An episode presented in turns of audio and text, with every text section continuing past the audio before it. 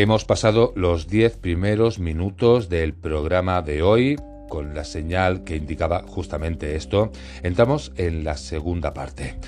Nos habíamos quedado en que la historia comenzó en marzo del año 1982 con la muerte del doctor Kate Borden, que entonces era contratista de la gran empresa de defensa de alta tecnología GEC de Marconi Britines. Bien, pues una noche después de asistir a una función social en Londres, Bowden condujo su coche a través de una carretera de doble sentido, en la que posteriormente tuvo un accidente cayendo de un puente a un patio de ferrocarril donde moriría instantáneamente en este fallecimiento después de haberse analizado las pruebas. La versión oficial de la policía dijo que Bowden estaba borracho y conducía demasiado rápido, pero su esposa y su abogado creyeron lo contrario. Resulta que los amigos que estaban con Bowden esa misma noche antes del accidente negaron haber estado bebiendo. El abogado de Bowden contrató a un investigador de accidentes para examinar el vehículo y descubrió que alguien había cambiado los neumáticos del coche de Bowden con un conjunto de neumáticos viejos y en mal estado.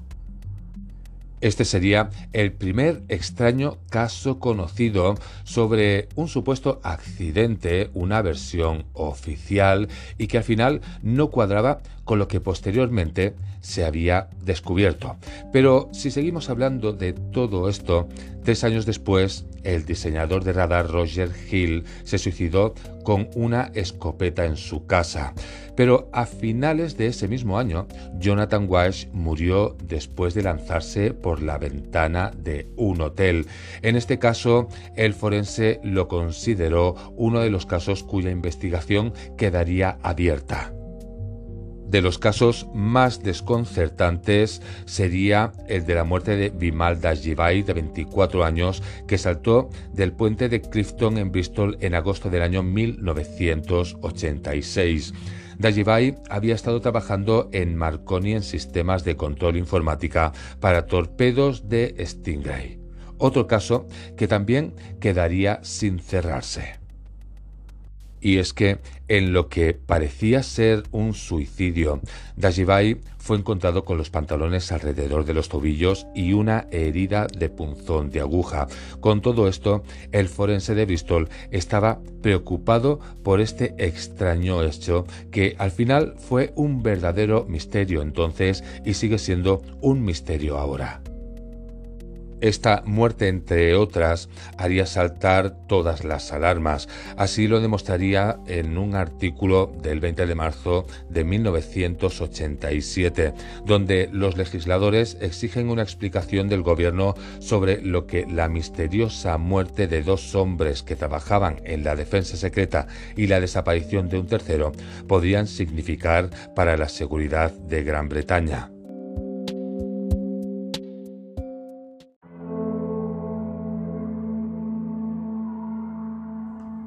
El Times de Londres de ese entonces dijo que la policía estaba investigando posibles vínculos entre la desaparición de Aftar Singh Gida y las muertes de Bimal Dajibai y Asad Sarif, todos especialistas en informática. Se dijo que estaban trabajando en proyectos que podrían ayudar a localizar submarinos a profundidades extremas y que en el trabajo también tenía implicaciones para el proyecto de defensa basado en el espacio de Estados Unidos, comúnmente llamado Star Wars, según el Times. Pues justamente de estos tres últimos nombres que os he dicho vuelve a aparecer Bimal Dajibai. Bien, pues es quien murió en agosto de 1987 según el Times. Dajibai trabajó para la empresa de electrónica Marconi, como ya habíamos comentado, un importante contratista de defensa, y pasó tres años perfeccionando los programas informáticos del misil de Tigelfish. También estuvo trabajando en Stingray. El informe describió al Stingray como el único misil capaz de localizar un nuevo submarino de ataque soviético, cuyo nombre en código es Mike por la alianza de la OTAN, que puede lanzar armas desde una profundidad de más de 9.800 pies. Pues James Defense Weekly, la revista autorizada de asuntos de defensa, informó en su última edición que Mike es un barco de buceo profundo con un casco excepcionalmente fuerte, posiblemente construido de titanio, lo que le permite luchar a la máxima profundidad. Dajibai, que vivía al noreste de Londres, fue encontrado muerto debajo del puente colgante de Clifton que cruza el desfiladero del río Avon en Bristol, en el oeste de Inglaterra. El puente es escenario de muchos suicidios, pero el Times dijo que Dajibai no tenía ninguna conexión con Bristol y que poco antes de su muerte había sido designado para un nuevo trabajo bien remunerado en una compañía de computadoras del distrito financiero de Londres. El forense de Bristol, Donald Hawking, registró como caso abierto, lo que significa que no se pronunció sobre la causa de la muerte, después de que los familiares y amigos testificaron que Dajibai no tenía motivos para suicidarse. Si todo esto ya provocaba que fuese un caso bastante dudoso de suicidio, Hawking pidió una investigación policial después de que Assad Sharif, quizá el más preocupante de todas las muertes, se produjo dos meses después.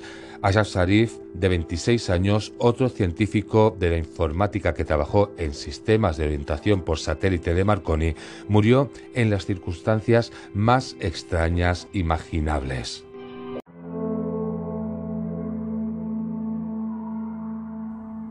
Este especialista en informática de Marconi fue encontrado cerca de Bristol dos meses después. Murió después de aparentemente atar un extremo de una cuerda a un árbol, el otro alrededor de su cuello, subirse a su automóvil y acelerar, acabando muriendo decapitado. El día anterior a su muerte, Sharif había estado actuando de manera extraña y se le había visto pagando por el alojamiento en una casa de la vivienda con un montón de billetes de alta denominación. Un pariente llamado para identificar el cuerpo se dio cuenta de algo sospechoso sobre su coche, lo que parecía ser una vara de metal que estaba tumbada en el suelo del coche al lado del acelerador. El forense tras esta muerte comunicaría que no parece una casualidad o coincidencia y que no iba a completar esta investigación hasta que se supiese cómo esos dos hombres sin conexión con Bristol llegaron a encontrar el mismo final en el mismo lugar. Los dos hombres habían trabajado en sistemas de orientación informática para misiles. Nunca se llegó a probar, pero se sospechaba que ambos hombres estaban trabajando en un proyecto secreto de alto nivel llamado Cosmos, que incluía sistemas de orientación subacuática, estableciendo una nueva conexión entre la pareja. Así que con todo esto, el forense Hawking, al registrar un veredicto de suicidio en ese caso, especuló sobre la teoría que podría haber un vínculo entre las dos muertes. Pues, aunque se inició una investigación, la policía no pudo encontrar ninguna conexión y detuvo estas investigaciones. Pero resulta que el legislador Eric Doug Deckins del Partido Laboralista reclamó que no estaba satisfecho con esa última conclusión. Con esto explicaría lo siguiente y es que diría que Sharif venía a verme para traer a su prometida de Pakistán.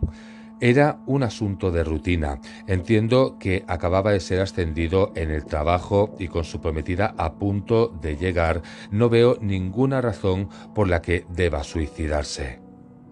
Con todo esto hablaríamos de John Cartwright, portavoz de defensa de la Alianza Centrista Liberal Sociodemócrata, que fue uno de los varios legisladores que pidieron al gobierno conservador de la primera ministra Margaret Thatcher una declaración sobre los aspectos de seguridad.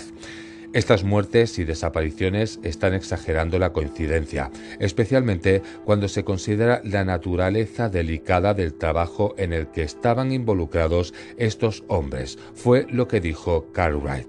Como último, el Times diría lo siguiente, y es que los miembros del Parlamento están preocupados porque Gran Bretaña está muy por delante de la Unión Soviética en la investigación de los campos que estaban trabajando estos hombres.